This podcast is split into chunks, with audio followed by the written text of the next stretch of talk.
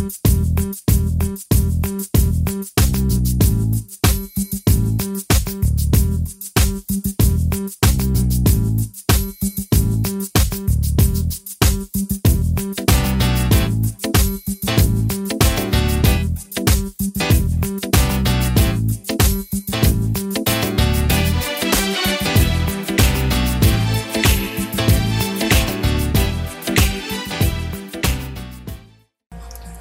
Hola chicos, estamos aquí en el segundo capítulo de nuestro podcast de Hello World.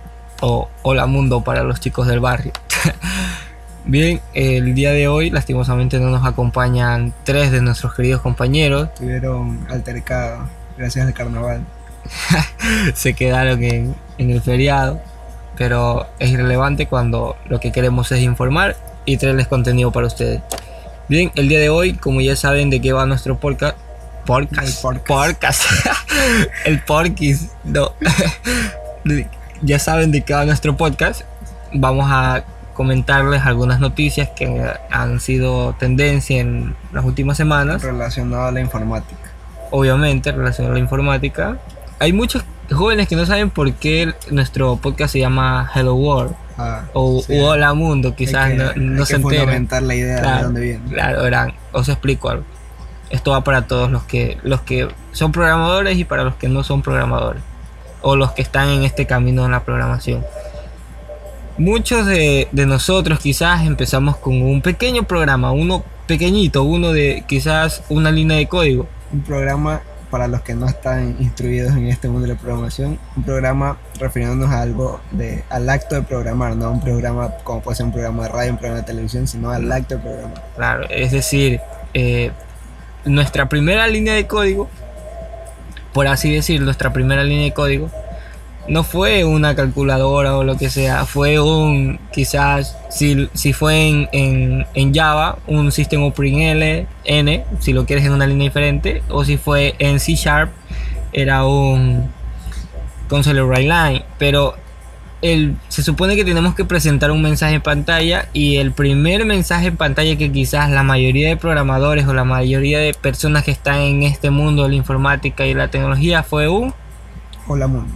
hola mundo, eso fue, o sea, tú ponías entre las dos comillas lo que se te antoje y, y por lo general siempre es hola mundo y por eso como fue el primer programa quizás para muchos de nosotros, quisimos ponerlo como nombre de nuestro podcast y O sea, se, se podría decir que es un, una costumbre, una tradición. claro, quiere- Comenzar a programar poniendo un hola mundo. Claro. O sea, es lo más básico, pero las bases de la programación. Claro, qui- quieres probar si, si, si está bien escrito el, el- el- la presentación por pantalla, pues pones hola mundo o lo que se te antoje. Pero para los programadores lo más común fue un hola mundo. Y de ahí el, el nombre tan claro, y ahí original. han habido memes que, o sea, te, si, si sigues a páginas o lo que sea de, de programación, te has dado cuenta que hay memes que hacen referencia a un hola mundo. Entonces es a ese hola mundo o hello world que, que O sea, se que- refiere claro, de- directamente a- de- a, al primer programa que tú creaste en alguna vez en tu vida, ¿bien? Entonces, ya sin más rodeos, vamos a dar paso a, a nuestra sección de noticias.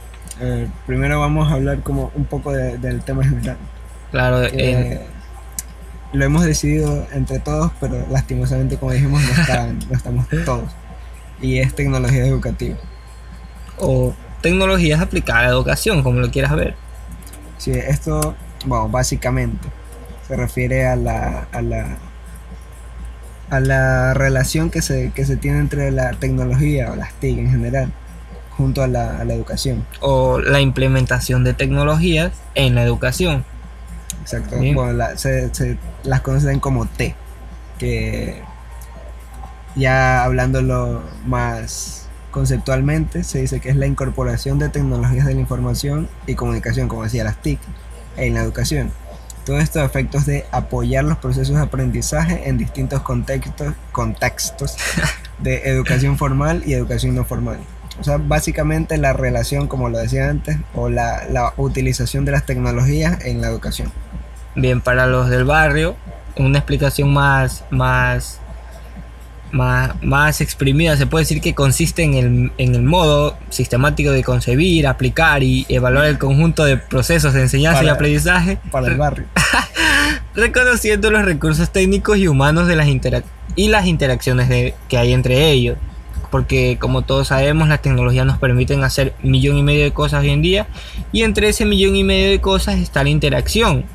Ya sea de humano-máquina o humano-humano. Humano. Lo tomas como humano-humano o humano-profesor, humano-compañero. Igual tú verás cómo te las arreglas. Es básicamente la. la, La, la, la. la- la- o sea, como decía, es que no, no, no hay otra palabra que, que no sea relación. Claro, es, es. O la combinación. Combinación. como le quieras decir, la fusión, si eres fan de Dragon Ball, yo que sé, ahí, ahí te la arreglas tú y verás cómo le pones, pero lo que nosotros tratamos de decir es que es la, la unión de, de la tecnología Y la educación. y la educación y para que esta sea de un esta se convierte en algo más fructífero a la hora de, de impartir, ya sea o en el, para hacerlo más claro en el proceso de O sea, sí, enseñanza-aprendizaje. la, la finalidad es cumplir los objetivos que, que se quiera buscar en, en la enseñanza. Exacto, qué bestia, qué buenos compañeros tengo. A ver, ahora sí, sin más rodeos, vamos a comenzar leyendo la primera noticia. Que Bueno, acotando antes de todo que las noticias van a ir relacionadas con, con este tipo de, de, o sea, con el tema principal que es las tecnologías educativas. Por eso no vamos a, a topar mucho hoy a las empresas grandes como son Apple, Samsung, ya que no hay, no hay una, o sea, si, si bien lanzan elementos hacia la educación, no hay algo directo, así como las que vamos a, a leer a Claro, continuación. a- algo, algo antes que, que leas es que eh, tengo compañeros que, que me han escrito sobre el podcast anterior, que te acuerdas que hablamos del Galaxy Fold, Ajá. y hay compañeros que han dicho no, que, que yo le veo, yo le veo algo útil y yo le veo, y no, y otros que yo no le veo algo útil. Y o sea, quiero que entiendan que las opiniones dadas aquí son nuestras opiniones. O sea, que es- ustedes tienen sus opiniones. Claro, usted, si son, son personas de, de, de- de criterio, han de tener sus opiniones y a la larga pues estarán igual, en mi opinión, igual con la de Joseph, igual con la de Néstor, la de Eliana, lo que sea, pero quiero que entiendan que nuestras opiniones son de nosotros. Ustedes están libres de, libres de de- opinar lo de que opinar. Es decir, no- nosotros como sus opiniones las respetamos, pero de ahí queda a nosotros si las compartimos o no. Y esperamos que lo vean ustedes también de la misma manera. Que la respeten y ustedes vean que si es que la comparten o no. Bien. Y, y hablando de opiniones, inicio espacio publicitario, pueden seguirnos en la cuenta de Hola Mundo en Instagram, que es donde tenemos el contacto directo, se podría decir, con, Claro. con- con la audiencia. Y ahí pueden dejar sus comentarios, sus críticas, su, sus valoraciones. Es más, hemos, hemos dejado muchas veces de, de pregúntanos en, en- en Instagram y, y hoy y hoy se nos ha dado por responder algunas algunos comentarios que ustedes han dejado, pero eso lo vamos a dejar por el final. Bien, Sí. ahora sí, sin más rodeos, ya pasemos a la noticia. Fin de espacio publicitario. Ya, la primera noticia. Lenovo presenta en BED su oferta de tecnología inteligente para la educación con VR, realidad virtual, en Classroom 2. Dice la noticia que presenta una solución aún más inteligente que permite a profesores y administradores integrar fácilmente lecciones de realidad virtual en su plan de estudio. Con las nuevas herramientas de gestión de aulas para profesores, esta herramienta está transformando la educación inmersiva al hacer que sea más fácil que, más fácil que nunca comenzar y mantener a los estudiantes sincronizados. O sea, básicamente es la implementación del VR o Virtual Reality. Realidad virtual para los del Bronx.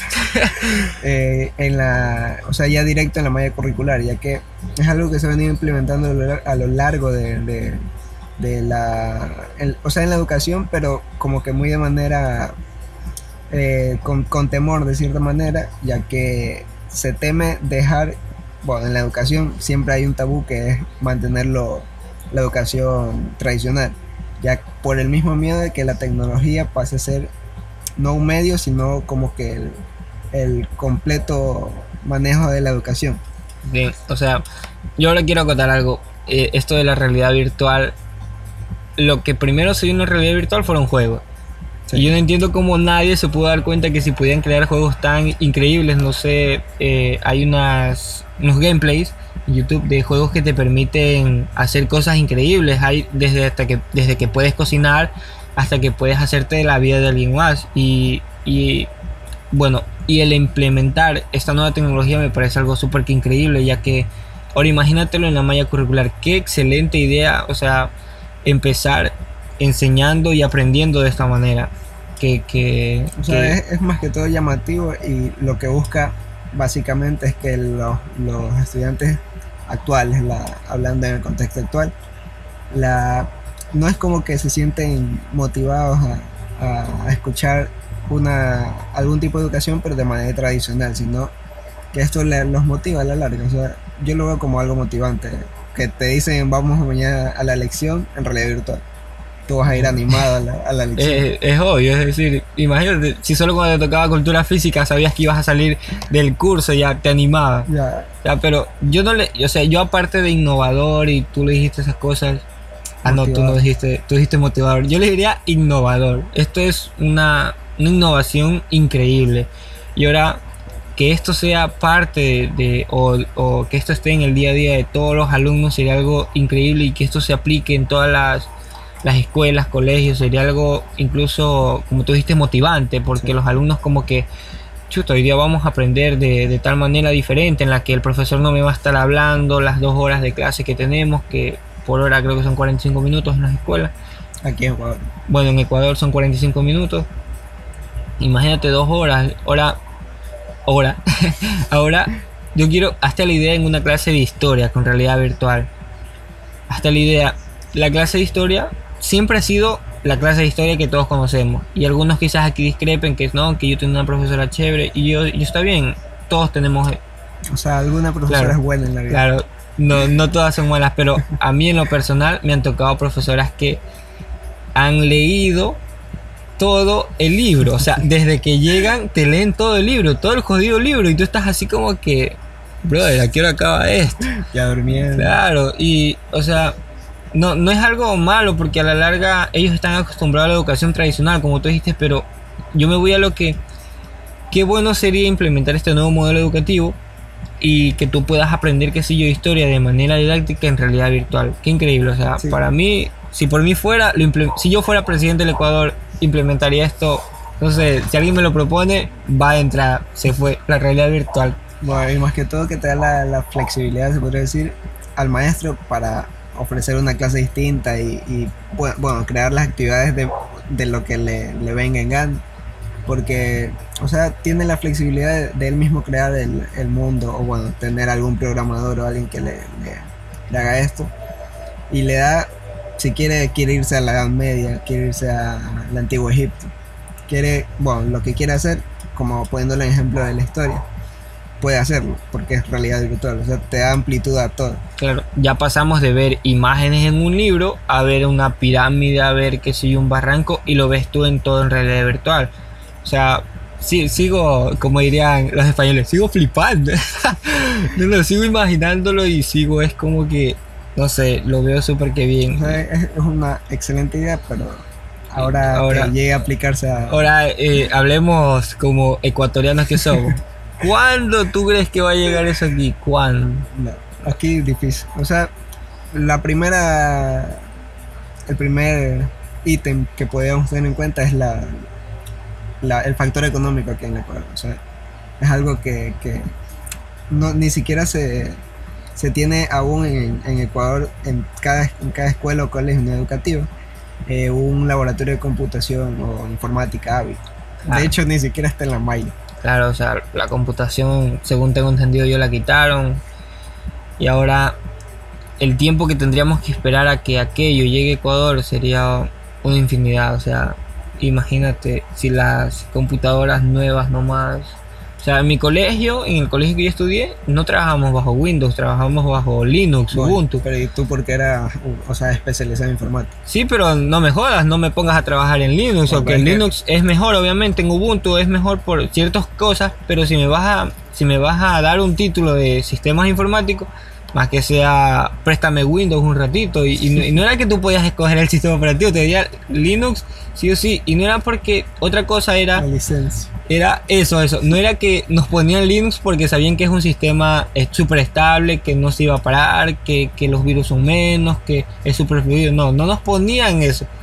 el Estado nos dio Linux porque no tenía para pagar las licencias de Windows. Y ahora imagínate que si el Estado es tan brother, utiliza KMS Pico que te sale gratis. Esto es un mensaje para el Estado. KMS Pico. ¿Quieres activar el Office? KMS Pico. ¿Quieres activar tu Windows? KMS Pico. Bien, basta de. no nos está auspiciando KMS Pico.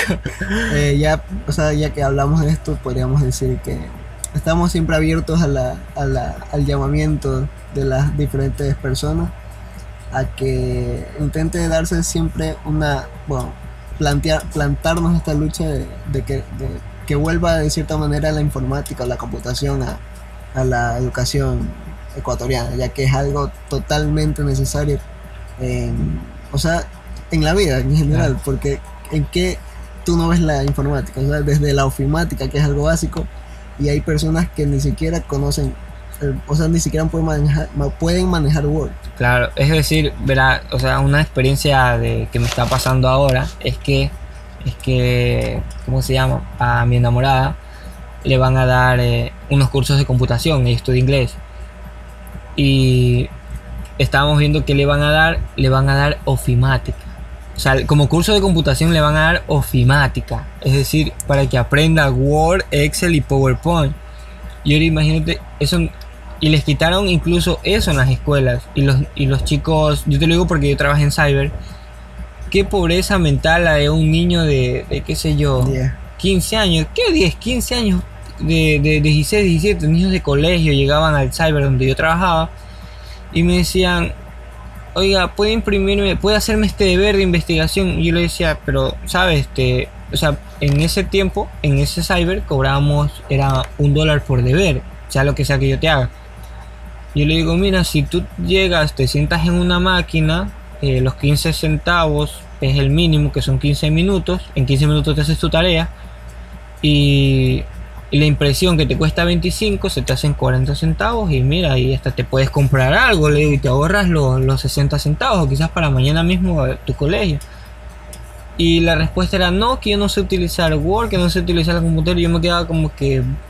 Chuta, es algo qué, pobreza, ¿no? Que se nota a diario que, existe gente que no, tiene un, un manejo de estas de estas herramientas básicas. O sea, y esto es conocimiento básico, no me jodas, tienes que saber abrir Word alguna vez en tu vida, crear un oficio. Claro. En Word.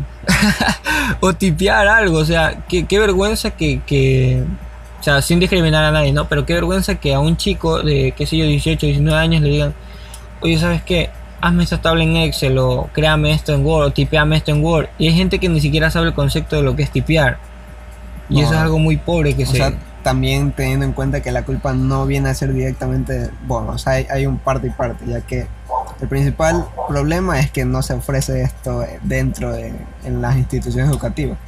Pero también existe la otra parte que es la auto, o sea, la autoenseñanza, que no, no existe un interés de, del mismo, de la misma persona que no conozca esto a quererlo investigar. Claro, o sea, aquí vamos a, al, ser, al ser autodidacta, se me traba la lengua. al ser autodidacta, por ejemplo, yo soy graduado en, en, técnico informático, pero como te dije anteriormente, o les dije anteriormente, a mí me daban eh, todas las clases en, en, Ubuntu, en Linux.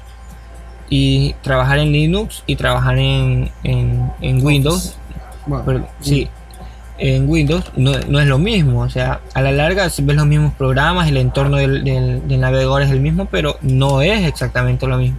Tiene una capa de personalización diferente, la fluidez es todo diferente, pero vámonos a que, por ejemplo, a mí me daban algo, me daban programación, pero con un programa que se llamaba, un entorno que se llamaba Gambas, que, que era como el Visual Basic. Camarón. Ya el Gambas sí traducido es camarón, pero me daban en gambas y tú ahí programabas, o sea, lo programabas cosas como como en Visual Basic para los que los que me, o sea, es un eh, Visual Basic es un se puede decir que es una, un programa, una aplicación donde que sirve para programar. para hacer el programa directamente, por ejemplo, a ver, para, para que se hagan una idea. Si ustedes abren un programa y ese programa tiene, tiene un, un o sea, una línea que dice ingresar un número y un cuadrito. Eso fue programado. Y, y, hay un botón abajo que dice calcular suma, por ejemplo, ya. eso de ahí tú podías hacer en Gambas, ya darle un botón y que te calcule la suma, que calcule la resta. Es como la programación, pero ya, ya puesta en un formulario, ¿ya? O sea, para los, Claro. los que conocen de programación es un IDE. Ya, es un Para los que no conocen de programación es un programa que te sirve para programar. Exacto. Ahí viene la pregunta, ¿y cómo se crea un programa para programar? Bucle infinito. Bien, entonces, como les iba diciendo, me enseñaron en aquello. Y de ahí quedaron en, y pasamos a HTML. Y yo decía, si a la larga en Gambas yo puedo programar, hacer estos programas, yo decía, yo de aquí puedo salir aprendiéndome esta, esta lógica y, quizás aplicando el otro. Pero no, Gambas es totalmente diferente. Incluso hasta Visual Basic es diferente. Y yo me sentí como que, brother, me estafaron. y de ahí yo mismo quise aprender más y fui poquito a poquito aprendiendo, qué sé yo, me metí en lenguajes algo concretos como Python, me metí en lenguajes como Java, en C Sharp, lo que ahora estamos viendo en la universidad. Y, y esas, esos pequeños avances sentaron las bases de lo que ahora, de la carrera que me forma ahora mismo, que también es informática. Y O sea, ahí- ahí es lo que, lo que hablábamos antes, que es lo, la autopreparación, ser autodidacta. En Claro. cambio, bueno, yo un panorama totalmente diferente, que yo soy graduado en contabilidad. Pero vimos un solo, bueno, ahí se, se vio que ya hizo falta la, la informática. Solo vimos en tercero bachillerato informática. ¿Qué es lo que vimos en informática? El- la ergonomía, que es la, el, bueno, nos enseñó a cómo escribir en el teclado. Lo que antes era mecanografía. Mecanografía ¿cómo se Sí, algo así. Eso, Bueno. eso, esa clase que a ti te dieron a ti, a mí me la dieron en octavo año. Ya, a mí primer, me la dieron en tercero de bachillerato. ¿Por Primer- qué? Porque somos contabilidad. primer cursito me la dieron, como sentarme, qué hacer, crear una nueva cuenta de usuario, cosas así, Sí, o configurar el mouse para, para zurdo. Eso sea, ahí me es- dieron. ahí es donde se ve la- el vacío. Y si conozco de informática obviamente por lo mismo, por, por autodidacta, o sea, por, por querer investigar, querer averiguar. Ya que no, si fuese por el colegio, yo seguiría con, con mecanografía, que era lo, que- lo que me daban. Y por ahí nos dieron algo de, de Word, que, que era lo básico, y como era contabilidad, algo de Excel. No, no es como que tengamos un conocimiento así amplio de- en el área informática. Es totalmente diferente cuando tú estás dentro de una especialidad informática cuando estás fuera. O sea, te vas con ese vacío y si tú mismo no te preparas, vas a llegar a la universidad con el mismo vacío. Escuchen ese consejo, consejazo, bien, le salió gratis un consejo de vida. Bien, o sea, eso, eso por parte de la, de la realidad virtual y el que se lo haya el que se lo quiera o el que se lo anhele implementar. Estudiar. O sea, buscar uno mismo la, la solución, Claro. ya que O o sea, sea, mientras no, no tengamos la solución de que se, se devuelva la malla la informática, tenemos que seguir preparándonos nosotros. si tú que me estás escuchando tienes, quieres estudiar, no programación, quieres estudiar, quieres estudiar, o sea, si quieres saber de, por ejemplo, programas de edición como Adobe Photoshop, InDesign, Illustrator, comunícate con nosotros. Yo en lo personal tengo libro de todo. ¿Quieres aprender ciberseguridad? Comunícate conmigo. Mi nombre es Edwin. Estoy en la página. Comunícate y dime, oye, mira, me interesa esto, quiero aprender esto, quiero un libro de aquello. Y yo, yo personalmente te envío un link para que te puedas descargar libros. Esa es otra cosa de los que no hemos hablado. Si tú quieres aprender algo, lo que sea, un lenguaje, un lenguaje de programación. eh, mi nombre es Edwin, puedes comunicarte conmigo directamente. Estoy ahí mismo en el, ¿cómo se en el llama? Instagram de Hola Mundo puedes En Instagram. a Claro, mensajes o o en los comentarios. envío un mensaje a Hola Mundo y, y quien lo vea me va a decir, oye, mira, este mensaje es para Edwin, que quieren, quieren algún libro. Y si quieres aprender, qué sé yo, un lenguaje de programación Ruby, quieres aprender Python, Java, C Sí, Sharp, lo que sea, yo te lo brindo y te lo doy gratis. Así que esa es una buena nueva. Bien, ¿Qué, qué más quieres? ofertazo. Bien, ahora sí, sin más ni más, siguiente. pasemos a la siguiente noticia. Eh, dice el aula móvil de Huawei, Huawei, Huawei. Huawei, como le dicen los españoles, Huawei. depende cómo lo quieras leer, forma a más de 25.000 personas en España en el uso responsable de las nuevas tecnologías. Eh, bajo el lema Comparte sin arriesgarte, Huawei España ha recorrido la península con la segunda edición del de Smart Bus, un proyecto educativo de la compañía dirigida a escolares que promueve un uso seguro y responsable de estas tecnologías entre los niños de 9 a 13 años de edad. O sea, básicamente es un bus, un. Smart Bus, Para los del Eh, Bronx de Ecuador es ese típico bus que llega una vez cada dos años a tu, a tu, a tu pueblo, ese del bus del Ministerio de Salud Pública, ese bus ya. Ya, exacto, un, un, trailer, un Ya. bus con, bueno, y adentro tiene eh, ciertas, bueno, tiene eh, computadoras, tiene tecnología, obviamente de la marca que lo está ofertando. Y, o sea, lo que busca como objetivo tiene la, la, la o sea, el, el implementar, el incluir las nuevas tecnologías los o sea, o sea, estudiantes. mostrarte el lado positivo de la tecnología, o sea, el- darte el interés y tras eso promoverte la, el manejo seguro de la información y todo esto.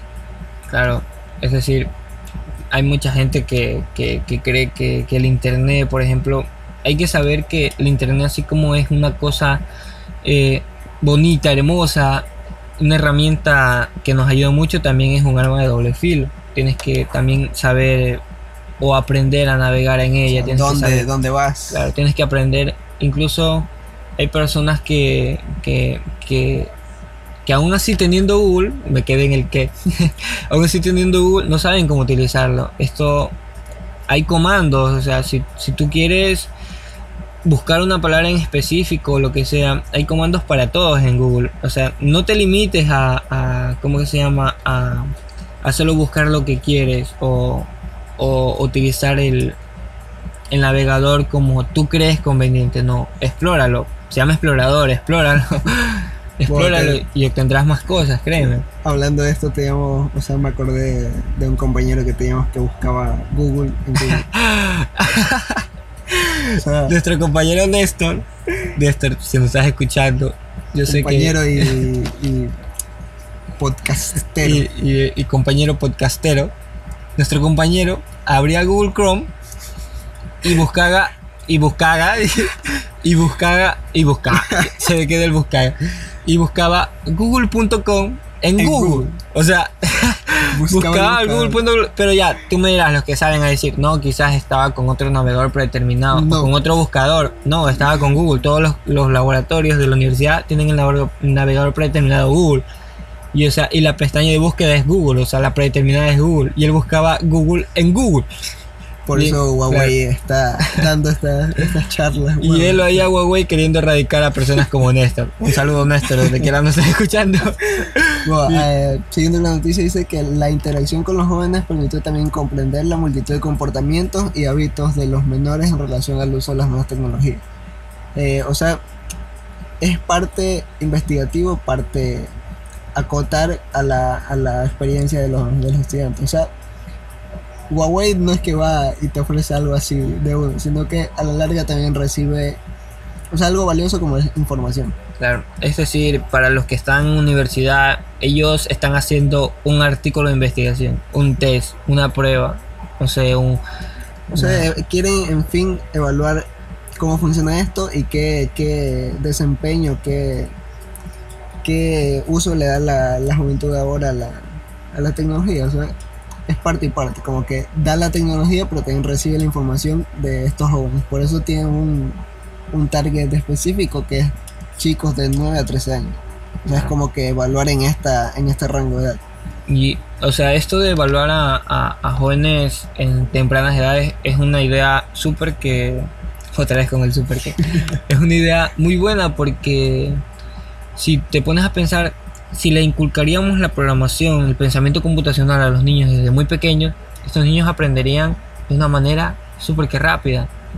Y ahora lo que viene Huawei es tomar a los niños en su edad más temprana y les, y les inculca estas nuevas tecnologías o este, esta nueva manera de ver la vida. O sea, es, como decía, un, un acto de enseñanza que a la vez busca enseñar aún más con los resultados que, que se obtienen directo de este, bueno, de esta investigación, se podría decir. Hay que contar que Huawei también contribuye a la, a la concientización de la ciberseguridad en los niños, porque Bueno, así como dije anteriormente, de- de, los, de los peligros, de los riesgos que hay hoy en día en internet. eh, si algún padre o madre de familia nos está escuchando y, y tiene poca conciencia de aquello, los invito a que configuren el, el control parental de sus computadoras que tengan en casa. o computadoras celulares, que es lo Claro. que usualmente Claro. le dan para que escuche la vaca Claro. Lola. Sí, e- exactamente eso. O sea, eh, todo, todo depende de nosotros, claro. Todo, todo depende de nosotros. Hay que tener cuidado. Es, por ejemplo, la gente, la gente que no sabe esto cree todavía que navegar en incógnito en Google es seguro. Y o sea, no, no. Solo, solo no es rastros. Lo único sea- que estás haciendo es no guardar el historial, nada más. Las cookies se almacenan, tu proveedor de internet sabe lo que estás viendo. Si quisieras un, un navegar totalmente incógnito en internet, te recomiendo que utilices Tor, que es el navegador La Deep Web. con el cual puedes entrar a la Deep Web. Pero yo, o sea, en lo personal, si tú eres una persona que le temes mucho a, a esto de dejar tu huella y que te rastreen, pues estamos inculcándole a un asesino. No, o sea, si tienes. Bueno, primero, si tienes conocimiento de, de los peligros, entra. Si no tienes conocimiento, no lo hagas. Porque, ¿qué es lo que vas a.? Si eres vulnerable en un navegador seguro, como puede ser el- en Google Chrome. Chrome o Moz- Moz- Mozilla, Firefox. eh, vas a ser totalmente una. Aún una más víctima. vulnerable. Bueno, vulnerable. Un caramelito para los que te roban los datos o cosas así en, en Tor. O sea, el, el que, el que yo te diga que entres a Tor, te estoy hablando de que si en verdad, en verdad eres una persona que, que no quiere dejar rastro y, y hay que seguir ciertas recomendaciones para entrar a Tor y primero te invito a que te eduques. Si deseas tal vez y si alguien nos escribe quieres que en el próximo programa hablemos de, de, de Tor será como de, Thor, de- los, los Avatars. Tor es un navegador con el cual puedes entrar a la Deep Web, el más famoso. Y si quieres que hablemos de esto y los riesgos que tienes que, que tienes que, bueno, las precauciones que tienes que tomar antes de entrar a aquello, pues A los so- comentarios. claro, solo no- nos escribes y, y, y- y bacán. y Bueno, igual vamos a Claro. intentar estar más activos en la cuenta que no hemos estado eh, para que nos sugieran temas que, que les interese que hablemos. o- Claro. o- Igual y te tiras un tema y nosotros cinco minutos le, te, te- te apoyamos hablando de aquel tema. Y si no sabemos, pues nos, eh, no- O sea, nos nos informamos y, y aquí somos somos todólogos ya. o sea, si, si es un tema, obviamente, que nos da para un, un capítulo entero, lo haremos el capítulo entero. Si no, si es un tema como que se puede hablar en cinco minutos, lo vamos a hablar. claro. O Bien, sea, ah, es, es un... Tú nos ayudas, nosotros te ayudamos. bien. Ahora sí, siguiendo con esto de la ciberseguridad, como te decía, es algo muy bueno porque así como el internet, como te dije, tiene cosas buenas, también tiene cosas malas. Por ejemplo, cuando yo me di cuenta que el internet era esta vaina, o sea, era una, un arma de doble filo, fue en mi primera, no, en mi primera, no creo que fue mi tercera clase de, de- de- de computación en octavo año, que por primera vez nos hicieron sentar en una máquina y yo, o sea, yo nunca había sentado en un computador y como en, las- en los colegios eran escasas las máquinas, es decir, habían 20 máquinas y eran 40 alumnos ponían, ponían dos por máquina, tres por máquina, así. Y a mí me tocó así estar en tres por máquina, pero a mí me tocó ser principal en la máquina, porque la se turnan, ya, se turnan. Y, y, me, y me tocó justo entre dos personas que sí tenían computadora en su casa, que, que tenían internet, y yo así como que primerizo, no sabía qué hacer. Y entonces ellos me dicen, miran, abre aquí. Y yo como que, ay, ya". yo ni siquiera podía coger el mouse, ni siquiera podía arrastrar el mouse. me dijeron, mira, abre aquí. Y me dicen, pon cualquier cosa. Y yo así como que, ok, ¿qué pongo? Y no sabía qué poner. Y entonces yo busqué hola. O sea, la primera palabra, ¿no? Se te vino a la mente hola. Y me salió hola, definición. Ese tiempo Google, 24.000 resultados en un segundo. ese tiempo Google era el Google que, que vemos en los memes, ese antiguo. Y yo decía, wow, increíble. O sea, en ese momento, hasta ahí, yo dije, qué increíble. Que cómo hemos avanzado mucho, que yo pueda escribir hola y este navegador, sin conocerme, sin saber quién soy, sin saber qué quiero, me diga, me, me dé quizás 700 mil resultados en tan poco tiempo. Yo dije, qué, qué increíble, qué increíble herramienta para la educación. Pero de ahí mi amigo me dijo, ya ya me dice, y ahí me incitó a poner otra palabra que, que no es nada educativa, pero para los que eh, para los del Browns me invitó me invitó o me, me dijo escribe decir. ya mm, pero yo, yo no lo hice obviamente porque me daba vergüenza que, que me vean teclear porque yo ni siquiera sabía la- las posiciones de las teclas. O más bien sí sabía porque tenía una, una Pony Station que era conforme de teclado y yo practicaba ahí. Y me dicen escribe Norpo para los del Bronx, ya saben de lo que hablo. y yo le dije, no, no, no. O sea, porque me daba miedo, me daba vergüenza, me daba de todo. Porque encima el profesor que teníamos era un profesor súper que estricto. Y él dice, no, no sale, yo pongo. Y él escribió. Y en lo que él pone, en lo que él da a buscar, porque en ese tiempo que no sabíamos que el enter servía como un clic. En lo que él da a buscar, así mismo como apareció la palabra hola, tantos resultados en tantos segundos, también apareció el resultado por esa palabra, tantos resultados en tantos segundos. Entonces yo me dije a mí mismo, ok, ok, tienes una herramienta que te sirve para mucho, pero, tú dependes. Claro, depende de ti el cómo le quieras dar ese uso. básicamente ahí es donde entra lo que estamos hablando, que es la ciberseguridad, el control parental, parental y todo esto. Para los padres que no saben de qué estamos hablando, el control parental es un programa que si todavía tienes Windows 7, igual avisarte que ya murió, ya actualízate. Pero si tienes el Windows 7, ingresa al menú perdón, al menú inicio, busca de ahí control parental y configuras ahí lo, que quieres ver, lo que quieres que tu hijo vea y lo que no vea. No sé si tú has entrado alguna vez a un cyber, has intentado poner NORPOC, ya los dañados no han de entender, los que no, bien por ellos. Y te salen que las páginas se bloquean, o como te pasa en la universidad, que se bloquean las páginas. Desde YouTube. Claro, por ejemplo, YouTube, si tú quisieras que a tu hijo bloquearle, qué sé yo, eh, palabras que tengan, claro, eh, páginas web que tengan palabras, por ejemplo, eh, eh, drogas. Drogas, alcoholismo o comprar alguna cosa así, pues solo configuras ahí el listado de palabras y lo que hace esto es que tu navegador bloquea cualquier página que tenga ese contenido y así tu hijo o tu hija queda totalmente libre de navegar por sitios web seguros o activas que, se activen, activas que se activen. La notificación. Claro, que existen o sea, también, si no, no quieres irte a lo, a lo típico, existen también diversos, diversa cantidad de, programas que o aplicaciones permiten, que te permiten controlar eso. O sea, de hecho hay alguna que hasta te permite conectar a tu celular y te avisa, te notifica desde la computadora o celular que tenga tu hijo a tu celular. O sea, ¿Qué tiempo lleva prendido? ¿Qué, qué, qué lugares ha visitado? Si, no, si no llegas, o sea, si no puedes controlar es porque no quieres en realidad, porque las herramientas están ahí, solo nos falta eh, interés y autodidacta. ¿Cómo se llama? Autodidacticismo. bueno, el hecho, te dejamos ahí, conjúgalo tú. Bien, o sea, con, con, la tecnología todo es posible, incluso ese es un lema que tenemos en programación, que nada es imposible. Tú pregúntale a cualquier informático, ¿puedes hacer esto? Y él te va a decir que sí, que sí se puede, porque siempre hay una manera. Y lo que tú quieras hacer, se puede, créeme que sí. es cuestión tuya. Infórmate, edúcate, eh, consíguete a alguien, pregunta lo que sea y verás que la, de que existe la manera, existe. Solo que tú o solo que nosotros, por, e, por decirlo así, estamos siendo ignorantes en ese sentido. Bien. Es cuestión de cada quien. Y ahora sí, pasemos a la siguiente noticia. Bueno, y hablando ya de, de chicos y todo esto, esta noticia tomada de Infobae, eh, dice que bueno, va directo al grano. Tiene 17 años y creó una startup educativa para mejorar la gestión, la, la gestión en las escuelas. Primero, para entender esta noticia tenemos que tener claro qué son las, startups. Eh, este término utilizado actualmente de manera, es utilizado de manera constante en el mundo empresarial y se relaciona con empresas emergentes que tienen una fuerte relación laboral con, con la tecnología.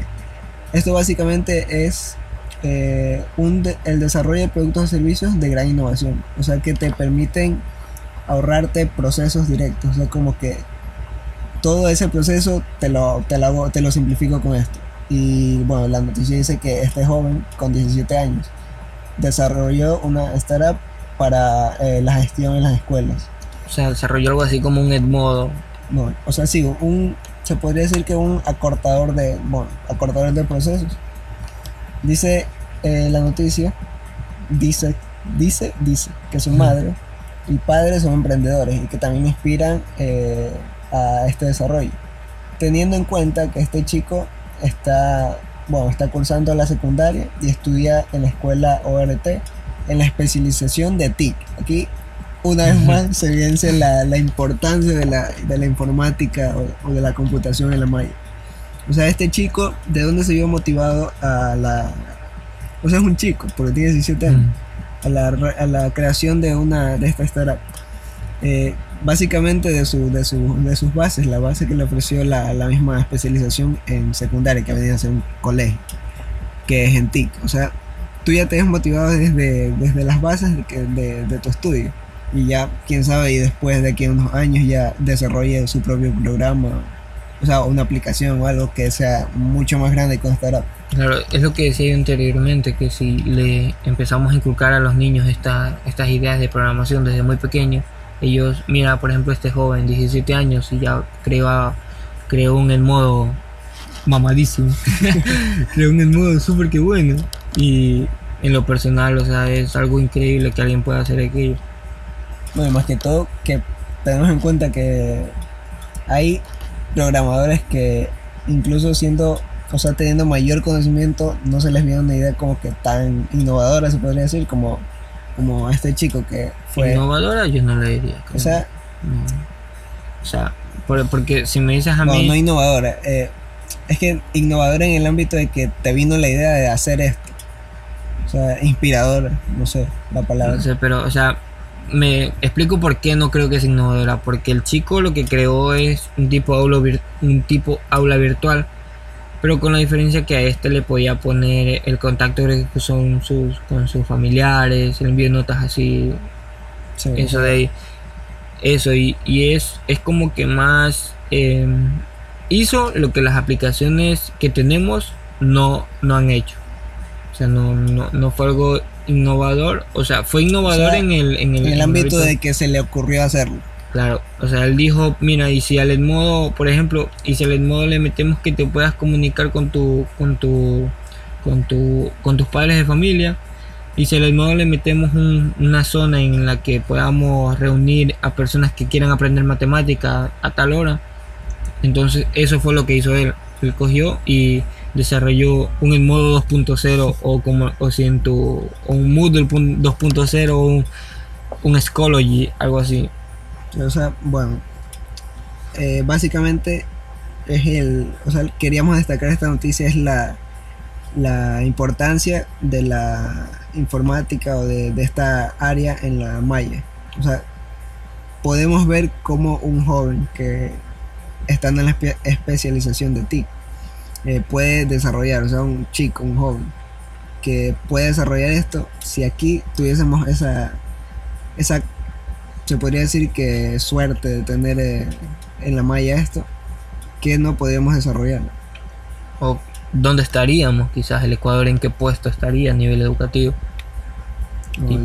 para, podemos decir, concluir con esta noticia, podemos acotar el que el nombre de esta plataforma se llama Identity y es obviamente española, ya que, o sea, en, en cuestión de tecnología educativa, la que más hemos visto que destaca, bueno, porque hemos estado buscando las noticias, es España, que es donde se intenta, bueno, Europa en general, pero España por más que todo por el idioma. Eh, es donde más destaca y donde más se evidencian los resultados de la importancia de esta, de el ver esta área, o sea, topar esta área y y recibir los beneficios de ella.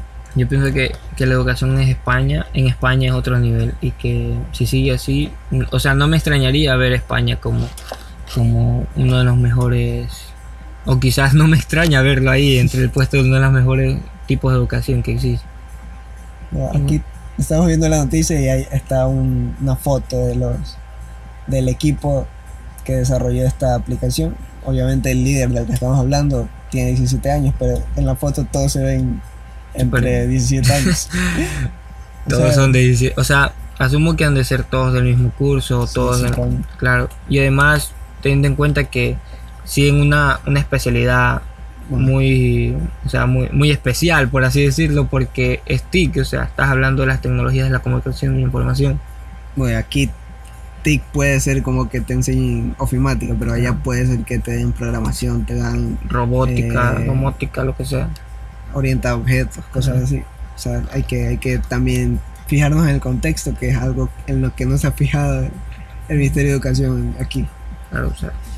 Bien, ahora vamos. Sin más que decir, la siguiente noticia. La, la, la, tercera, la cuarta. Cuarta. La cuarta y última, la, la cuarta.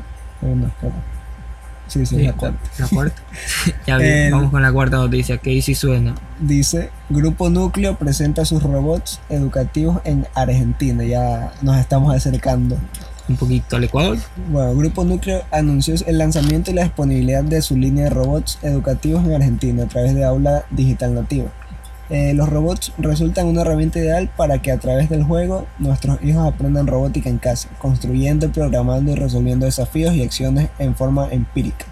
Este lanzamiento lo impulsamos en el marco de la Agenda 2030 aprobada por las Naciones Unidas, que enumera 17 objetivos de desarrollo sostenible, entre los cuales resalta la importancia de garantizar eh, una educación inclusiva, equitativa y que promueva oportunidades del aprendizaje.